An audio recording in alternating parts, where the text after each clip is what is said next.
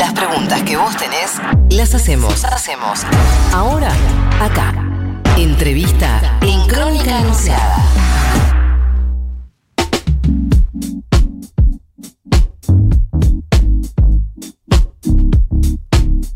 Bueno, muy bien, 28 minutos han pasado de las 10 de la mañana, 14 grados es la temperatura en la ciudad de Buenos Aires. Nos vamos a meter en un tema del que deberíamos hacer agenda, eh, vamos a insistir y mucho eh, con este tema, porque eh, tiene que ver con las detenciones por tenencias de estupefacientes con fin de comercialización. Actualmente se está desarrollando el debate en el Congreso de la Nación respecto de la legalización del cultivo de cannabis para uso estrictamente industrial y medicinal y a la vez mientras se da el debate todavía persiste la persecución estatal hacia las cultivadoras y los cultivadores eh, que continúan siendo encarcelados o allanados, aún contando con el registro y la autorización del ReproCan.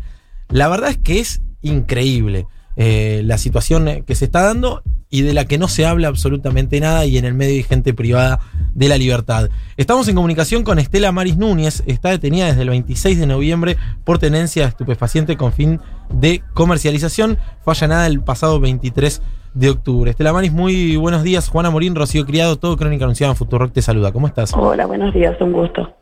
Bueno, eh, contanos eh, un poco cuál es eh, tu situación y también, obviamente, por qué es necesario dar eh, este debate. Bueno, eh, paso a contar. Yo estoy detenida desde el 26, como bien lo dijiste. Eh, nuestro allanamiento fue un mes antes, en el cual quedó detenido mi hijo. Yo no me encontraba en el domicilio ese día. Lo que me encuentran a mí son 12 plantas pequeñitas, 12 preflor. Eh, solamente tenía eh, lechugas que yo me hacía, yo soy, hago aceite, aceite canábico y hago eh, cremas también. Donde estaba trabajando con Tigre, cannabis, para, una regulación, presentamos un proyecto de regulación en el cual se nos aprobó. Pero bueno, no fue contemplado eso en el momento del allanamiento. No nos encuentran nada, ni balanzas, un gramo 7.3, o sea, dos fasitos arriba de la heladera de, de mi hijo.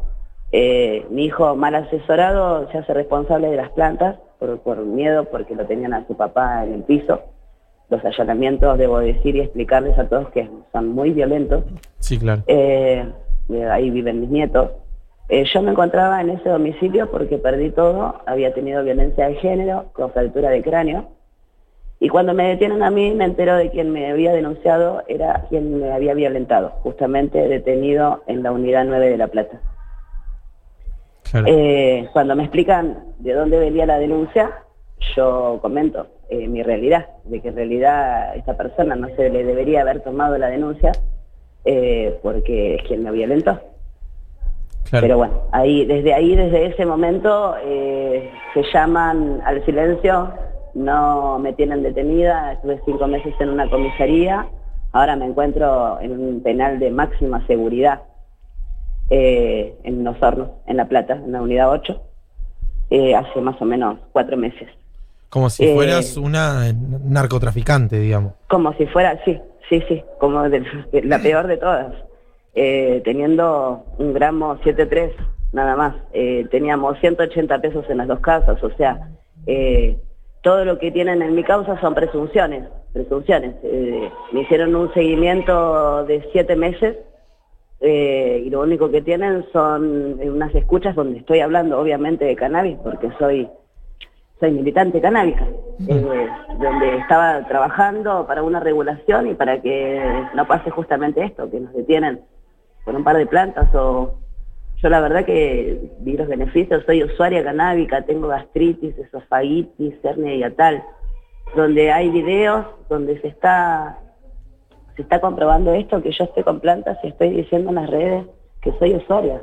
Eh, todo eso lo vio juzgado, pero nada, no, me pusieron todo tipo de, de trabas en el camino. Para ni siquiera tuve la oportunidad hasta ahora de llegar a un gastroenterólogo para poder demostrar mi patología y demostrarle que estoy diciendo la verdad. El día que iba a tener eh, la consulta médica me trasladaron a un penal.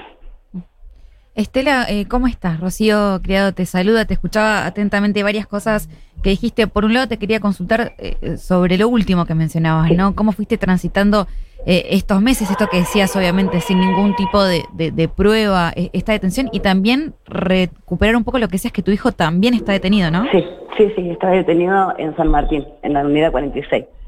Un mes antes que yo. Eh, raramente lo detuvieron a él. eh, Si bien yo estaba en todos, en todos los, los papeles ahí nombrada, eh, a mí no, no se me detenía. Es más, yo estaba vendiendo comida en la esquina del domicilio allanado, donde los mismos policías me compraban comida todos los días. Pero por el pequeño detalle de tener un cartel en la puerta donde estás vendiendo comida, ellos lo ponen como eh, tenencia de estupefacientes con fin de comercialización a modo kiosco, aunque no tuviera plata, no tuviera balanzas y no tuviera ningún tipo de, de material como para la venta, solamente tenía un par de lechugas, o sea, hojitas. Este, Estela, y, y previo a, a- a esta detención, también vos venías sufriendo, digamos, la, la persecución, digamos, no podías desarrollarte libremente hasta que pasó esto. ¿Cómo, cómo fue la previa? Eh, yo no estaba sabiendo que estaba, estaba investigada. Siete meses, eh, siete meses antes había hecho la denuncia eh, este, mi expareja, que está detenido justamente por fractura de cráneo con lesiones graves. Eh, el fiscal abrió una investigación y no lo investigó de dónde venía la, la denuncia. No estaba sabiendo él, él se enteró de esto el día que me detuvieron a mí, yo pude decir quién era, eh, qué, qué- qué tenía que ver conmigo el denunciante. Claro.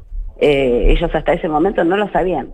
Eh, y el fiscal se quedó con los ojos abiertos, pero después de ahí en más, claro, ellos tienen que, de alguna manera, eh, eh, decir que están diciendo la verdad. O sea, eh, porque si no armaron un tremendo allanamiento y todo para encontrar una mina violentada eh, con su hijo que no tenía un sope en el bolsillo y que encima vendía empanadas en la esquina, a modo ambulante, porque a eso me dedico.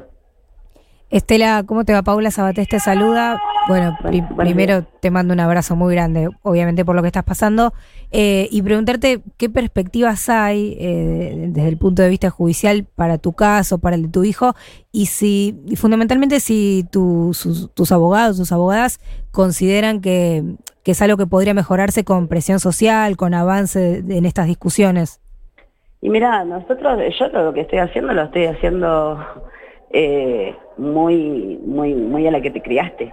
Estamos, ahora nos juntamos con, con un colectivo PPP, Presos y Presas por Cultivar, y estamos viendo la mejor manera de cómo defendernos eh, cada uno. Eh, no, yo estoy con defensores oficiales, que poco hablan. O sea, eh, mi defensoría tiene ocho abogados que de acuerdo a lo que me tengan que notificar, me hablan. Ahora a mi hijo le negaron la domiciliaria porque no tiene patologías, porque eh, está bien de salud. Eh, y a mí, yo si bien tengo todas las patologías, hasta, hasta el momento no lo puedo comprobar porque no me están llevando al médico.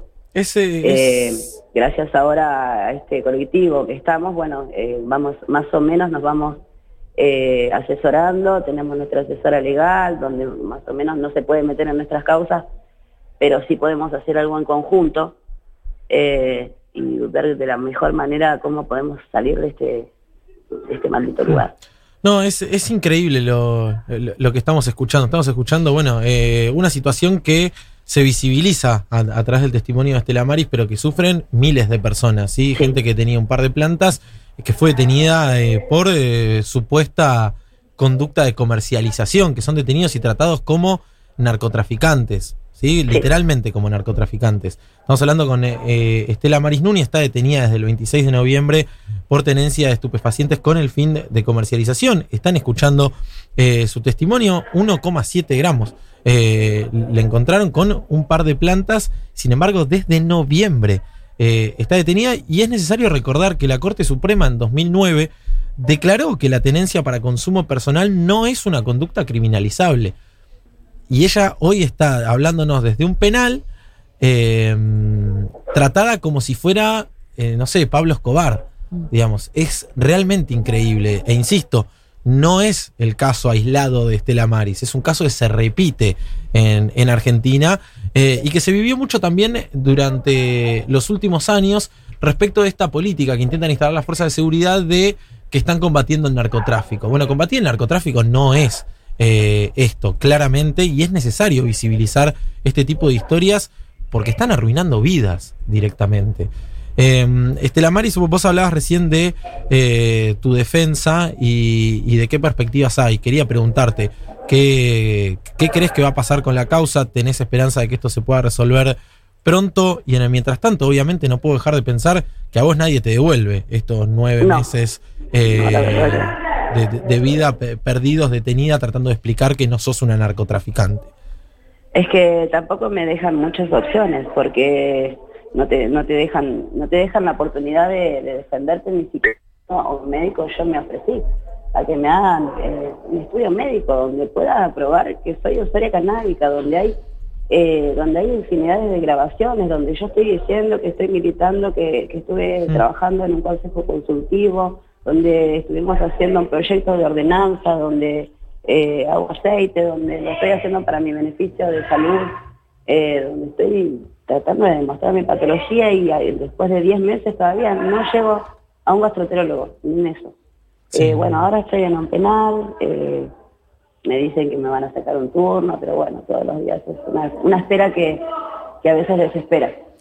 Eh, eh, a todo esto con, con toda la problemática de que la familia tiene que viajar. Mi hija está en zona norte y yo estoy en La Plata. No, no. La único que tengo familiar es mi hija, que tiene 18 años. Es muy complicado, es muy complicado. Eh, y hay compañeros míos eh, del colectivo PPP que están hace mucho más tiempo, hace dos años, dos años y pico, que están por lo mismo también. Eh, por una planta, por, por tres plantas. Compañeras que están con la domi- domiciliaria, pero por tres plantas, donde reciben la persecución, donde no pueden salir a un doctor porque la policía monitorea, se les corta la luz y viene 40 veces y, y la pueden llegar a meter otra vez presa. No, es, es, es tremendo. Y es momento también de, de que la política se haga cargo de, de- de esta situación y, y de pedirle respuesta justamente a la política respecto a esto. No podemos permitir que haya miles y miles de personas detenidas por la tenencia de, un par de plantas sin ningún tipo de prueba de eh, fines de comercialización. Y en el mientras tanto, bien se sabe quiénes son los que comercializan en, los barrios y muy poco se hace al respecto. Y este tipo de causas no son más que para disfrazar estadísticas de una falsa persecución al narcotráfico que no se cumple en muchísimos casos.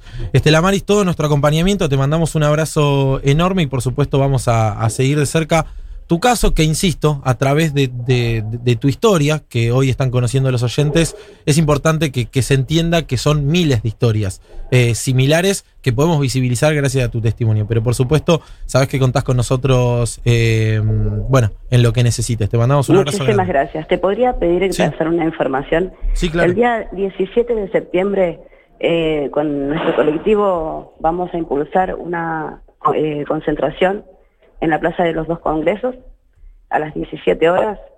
Eh, y, bueno, las personas que estén, eh, que quieran ayudarnos de alguna manera, eh, que vayan, la consigna es que vayan con algo rayado. eh, para ver justamente con las votaciones que, que van a hacer en el Congreso y que se nos visibilice de alguna manera eh, el día 17 de septiembre. Bien, obviamente vamos a estar eh, difundiendo la actividad más cerca de la fecha. Te mandamos un beso grande, Estela Maris. Por gracias. favor, muchísimas gracias. Eh, No, gracias a vos. Eh, hablábamos con eh, Estela Maris Núñez, ella misma lo decía, está detenida en un penal de máxima seguridad, como si fuera una narcotraficante muy peligrosa para la sociedad, desde el 26 de noviembre por tenencia de estupefaciente con fin de comercialización. 1,7 gramos le encontraron, más eh, algunas plantas de uso personal. Esta situación se da en miles de personas en Argentina y es momento de parar la pelota, de ayudar, de visibilizar y de luchar para que la política y que la justicia tome nota y se dejen de joder eh, con esto porque están arruinando miles y miles de vidas. Estela Maris Núñez en Crónica Anunciada.